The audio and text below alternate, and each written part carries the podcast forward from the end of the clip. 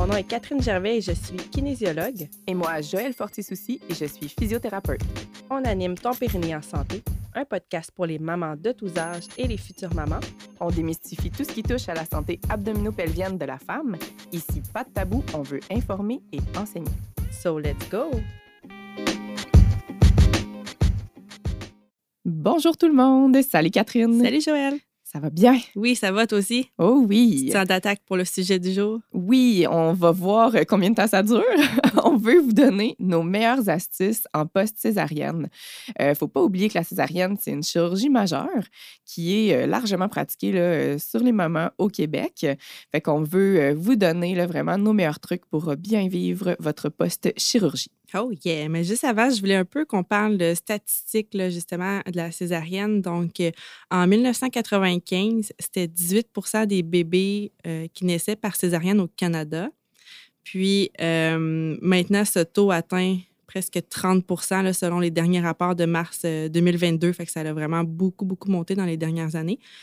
Puis au Québec, la proportion de césariennes en 2016-2017, c'était autour de 25% puis ça continue d'augmenter. Là, euh, dernièrement, ça serait maintenant plus autour de 27 là, en 2022. Donc, euh, moi, je trouve ça difficile de croire qu'il y a plus du corps de nos bébés là, qui doivent venir au monde par une chirurgie. c'est bizarre de penser que la nature a construit le corps de la femme pour qu'une fois sur quatre, euh, elle soit obligée d'être opérée pour donner la vie. En tout cas, c'est une réflexion, je pense, de société qu'il faudrait avoir un petit peu là-dessus. Mais sur une note plus positive, si vous avez eu une césarienne, sachez que la plupart du temps, vous allez pouvoir tenter un ETAC, donc une épreuve de travail après césarienne, ou un AVAC, donc un accouchement vaginal après césarienne, pour une grossesse suivante. Donc, césarienne un jour n'égale pas césarienne toujours. On insiste. Oui, on, on répète ça une autre fois. césarienne un jour n'égale pas césarienne toujours. Exact. Il faut en parler vraiment avec euh, son professionnel de la santé. Il faut aller consulter aussi des fois différents avis. J'ai moi-même complété un AVAC là, deux ans après ma césarienne. Puis je pense que c'est ça. C'est important de bien s'entourer puis de bien s'informer là, euh, à ce propos. Mais même pour un accouchement vaginal, oui. si c'est notre première grossesse, qu'on veut un accouchement vaginal, moi, je trouve que plus on se renseigne, plus on est rassuré par le processus de qu'est-ce qui va se passer avec notre corps, euh, mieux ça se passe parce que, ben, je sais pas si tu as déjà écouté une émission là, de femmes qui ne savaient pas qu'ils étaient enceintes, là, mais ils passent toutes mourir. En tout cas, je dis ça de même. Mais bref, ça peut être des symptômes inquiétants puis une menace pour notre corps, mais si on sait, si on est rassuré dans nos capacités, si on a des outils dans notre boîte, ben, on est vraiment plus équipé pour l'accouchement euh, qu'on désire. Je pense qu'il faut arriver plus comme étant vraiment actrice de sa vie à ce moment-là et non pas juste spectatrice de regarder tout ça aller, peut-être un peu euh, à l'extérieur. Je pense qu'on a vraiment intérêt à se préparer plus pour nos accouchements. 100 euh. d'accord. Yes. Si on revient à la césarienne, c'est un peu plus de 100 000 césariennes qui sont pratiquées annuellement au Canada. Ça en fait l'intervention chirurgicale avec hospitalisation la plus fréquente, loin devant le remplacement du genou, de la hanche, euh, les fractures, l'angioplastie cardiaque, par exemple. Puis pourtant, à l'université, lors de mon bac en kin, on a vu la prévention et les exercices qui pouvaient aider là, ce genre d'intervention-là chirurgicale, mais on n'a rien vu ou très peu, là, je m'en souviens même pas, sur la césarienne, tant au niveau de la prévention qu'en exercices qui peuvent aider en réadaptation. Je ne sais pas, toi, Joël, si tu peux confirmer que tu as vu ça dans tes études de physio? J'ai pas souvenir. Non, hein? fait On, on voit beaucoup l'angioplastie cardiaque, remplacement en genou, mais comme c'est moins fréquent que la césarienne. je pense que ça aussi, on pourrait intégrer vraiment un petit peu plus dans nos baccalauréats. les protocoles sont clairs, là. Nous, en physio, en tout cas. Fait que je me demande, sont où les protocoles de césarienne? c'est ça. Fait que je pense qu'il y a du travail à faire aussi de ce côté-là, fin de la parenthèse.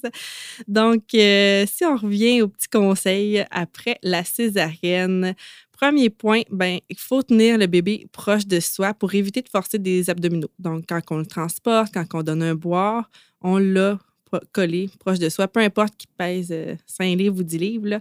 Euh, désolée pour celles qui sont en kilos, moi je suis encore en livres, mais bref, il faut que les autres viennent prendre bébé sur nous au lieu d'aller porter bébé dans les bras de l'autre. C'est juste d'allonger nos bras avec un bébé, ça peut être euh, très difficile sur les abdos, donc on garde bébé collé sur soi. Je pense que ça, c'est le premier conseil. Quand on doit se lever, ben, on expire pendant qu'on va justement se relever ou quand on vient prendre notre bébé, on va expirer pendant qu'on va le, le prendre nous aussi. Donc, c'est essayer vraiment de toujours bien coordonner notre respiration, notre engagement même de planche pelvien et de bas du ventre quand on vient forcer. Mais là, forcer égale juste vraiment prendre le bébé à ce moment-là. Ouais. Ouais.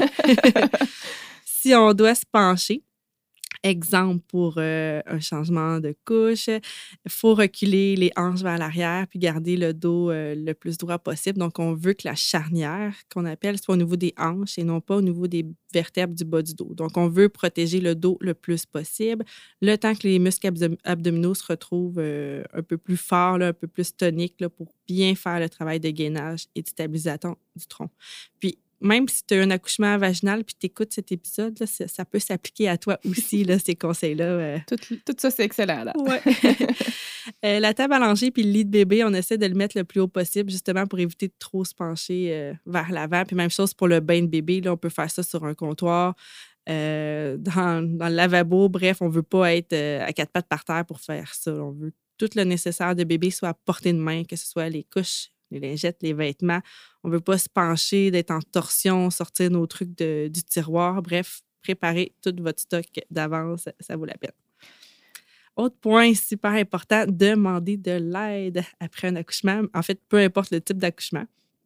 On veut être plus souvent en position horizontale qu'en position verticale. Moi, je dis ce conseil-là pour les deux premières semaines, dans la mesure du possible, de ta santé mentale aussi, puis qu'est-ce que tu es capable de, de, faire. Mais on veut euh, éviter d'être trop longtemps debout ou trop longtemps assis parce que c'est là que les mauvaises postures peuvent, euh, peuvent arriver. On veut vraiment essayer de guérir dans le bon angle aussi pour que ça cicatrise bien sans mettre trop de pression sur euh, notre cicatrice, finalement pour continuer ce conseil-là, justement, là, euh, pour euh, les femmes qui savent qu'ils vont avoir une césarienne puis qui écoutent cet épisode-là pour se préparer, prévoyez votre partenaire à l'hôpital pour vous aider parce que les premières heures, le premier jour, on va dire, là, sont les plus difficiles. Euh, fait que surestimez-vous pas là, en disant Ah, c'est correct, il va pouvoir rentrer dormir à la maison, il va être reposé. Non. Non, monsieur ou euh, madame va rester avec vous à l'hôpital. C'est vraiment la meilleure des solutions pour votre guérison puis pour votre confort. Je le rappelle, c'est une chirurgie majeure qui est dans les plus douloureuses.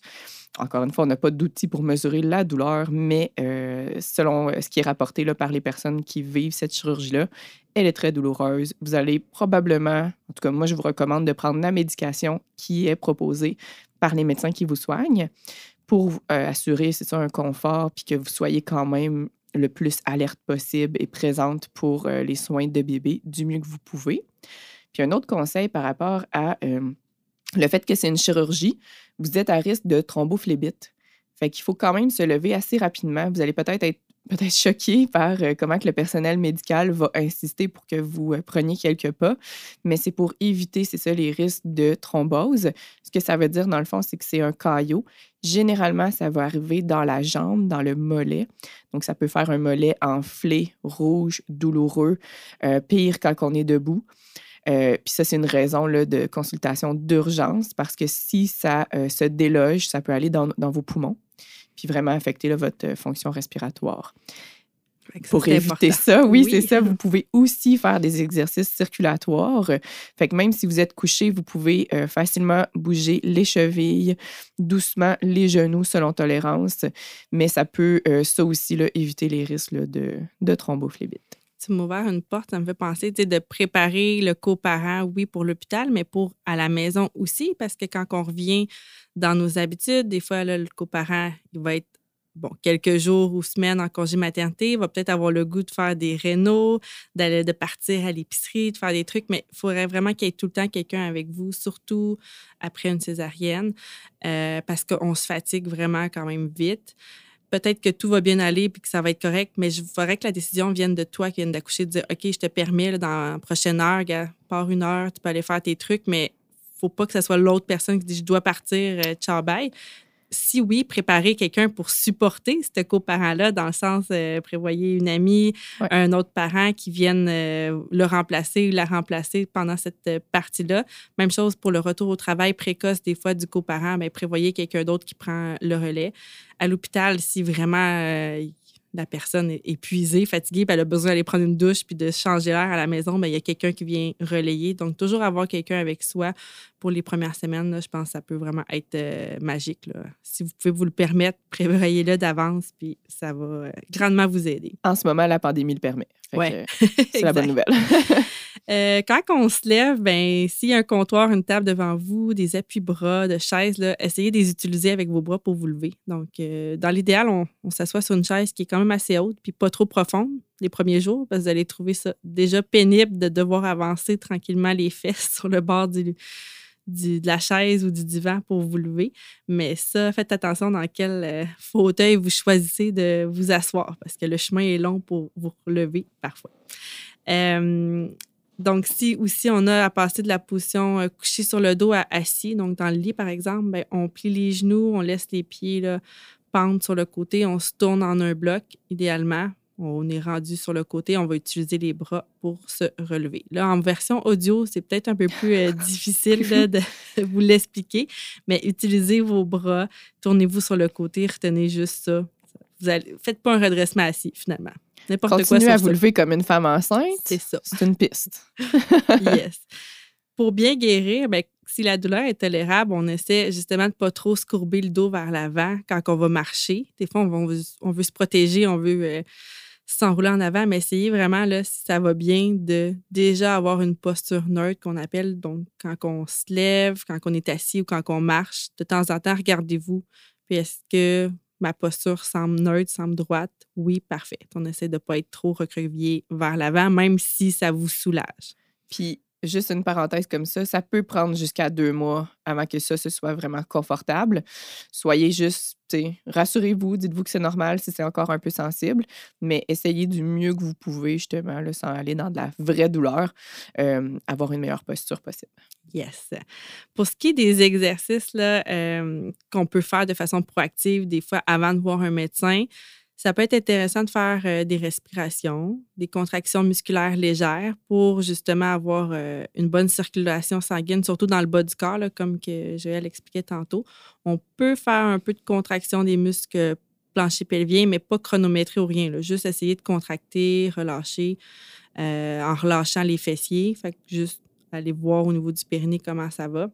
Puis, euh, même chose pour le bas du ventre. Si tu as été habitué de travailler ton transverse de l'abdomen pendant la grossesse, tu peux essayer de le recontracter, relâcher quelques répétitions tout en douceur, selon tolérance. Et bien important de marcher plusieurs fois, quelques minutes par jour, justement pour euh, les complications comme la thrombophlébiite qui pourraient arriver. Si tu as de la misère à marcher, euh, tu peux être juste en position debout, lever tes talons, déposer tes talons ou même coucher, de juste pointer tes pieds quelques répétitions ou assis. Là. Fait qu'il faut quand même bouger les jambes. Si la marche, ça ne fonctionne pas, tu vas te faire dire de marcher, marcher, marcher par le personnel à l'hôpital, mais tu peux aussi, entre tes marches, là, essayer de bouger tes pieds, euh, tes chevilles, ça va, ça va aider. Euh, tant qu'à être dans les signes, justement, plus inquiétants, je veux vous dire euh, juste de faire attention à quelques signes d'infection. Donc, euh, si vous regardez la plaie, on veut surveiller des signes de rougeur, d'enflure, de chaleur. Elle peut être aussi plus douloureuse qu'elle était, puis même de la décharge. Donc, ça, ça voudrait signifier une infection et qu'il faudrait consulter le personnel médical euh, assez rapidement. Euh, comme on disait tantôt, une douleur dans vos mollets, pire à la marche, consultation, de la fièvre ou une aggravation de vos douleurs abdominales. Fait que si vous avez mal au ventre, que c'était pas là et que ça augmente, là, c'est une raison de consultation médicale. Il pourrait avoir aussi une décharge vaginale. Ça pourrait vouloir dire une infection de l'utérus. Il y a quand même un risque d'infection après une chirurgie.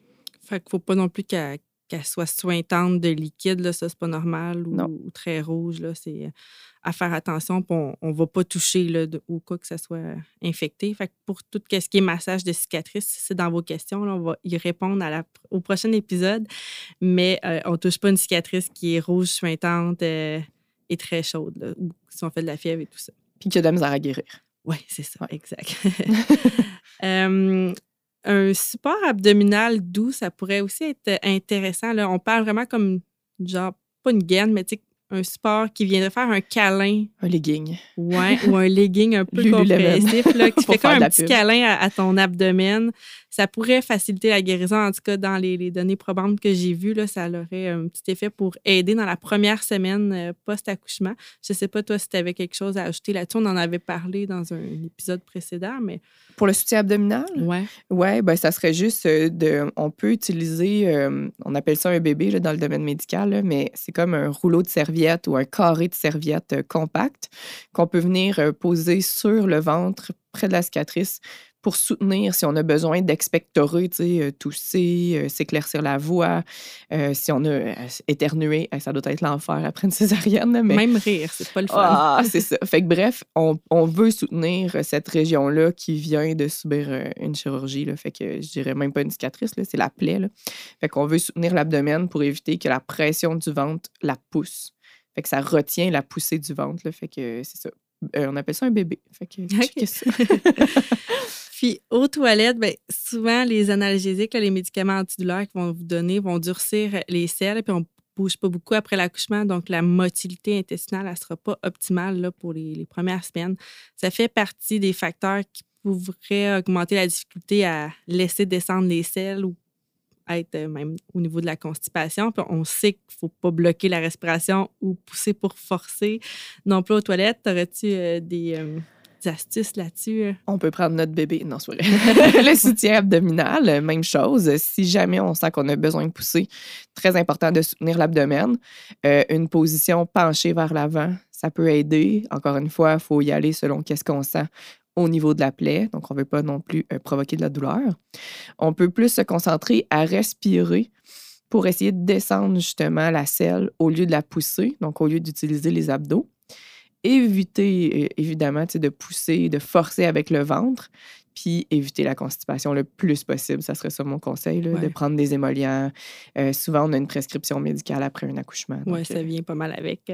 C'est indiqué. Tous nos conseils sur la constipation, c'est l'épisode 19, donc vous pourrez retourner voir ça. Ça s'applique euh, aussi en post-césarienne. je suis curieuse, Gilles, de savoir, toi, les raisons de consultation les plus fréquentes en clinique que tu vois chez les mamans qui ont eu des césariennes? Oui, mes deux symptômes les plus fréquents, c'est euh, les douleurs aux relations, puis les douleurs à la cicatrice ou dans le bas du ventre.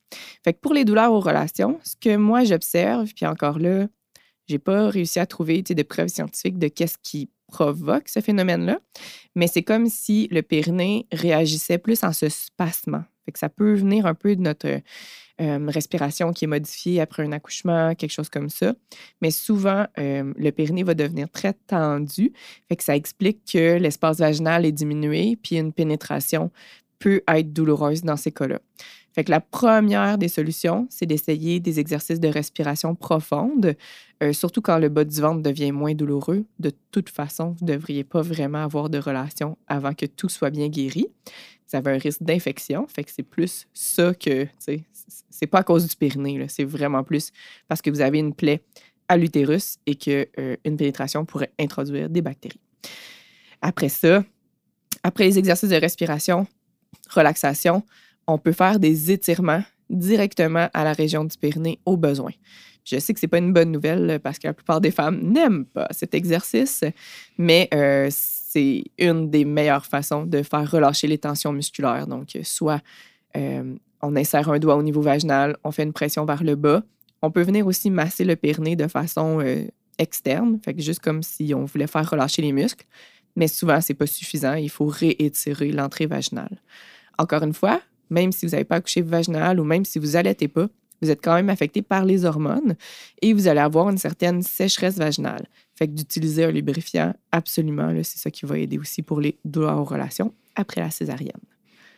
Pour ce qui est de la douleur à la cicatrice, dans le fond, euh, on va vous en parler dans le prochain épisode. On se met d'accord? Oui, avec le prochain épisode, ça va être type de massage pour la cicatrice, tant au niveau abdominal de la césarienne, mais on va aussi aller parler des, euh, du massage pour les déchirures euh, périnéales. Tant qu'à être là-dedans. Oui, fait que euh, les, puis c'est ça. Souvent, les deux choses qui vont provoquer les douleurs à la cicatrice, c'est soit qui, qui, va rester une hypersensibilité, fait qu'on veut la désensibiliser en la massant progressivement. Et d'autres fois, c'est qu'il va rester, moi j'appelle ça, puis c'est un gros mot, là, une dysfonction abdominopelvienne En gros, ce que ça veut dire, c'est que notre gainage n'est pas efficace. Au lieu de recruter nos muscles du bas du ventre qui ont été affectés par la césarienne, on pousse dedans pour, euh, pour les durcir. Mais ça cause de la douleur et ça cause un certain affaiblissement euh, des muscles. Yes. Merci beaucoup, Joël. Merci à vous. Bonne semaine. Bye.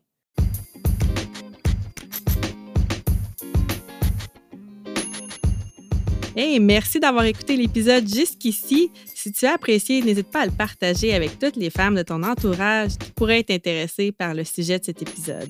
Tu peux aussi nous laisser une note de 5 étoiles sur Spotify ou Apple Podcasts. On te remercie vraiment beaucoup de soutenir notre mission et à la semaine prochaine.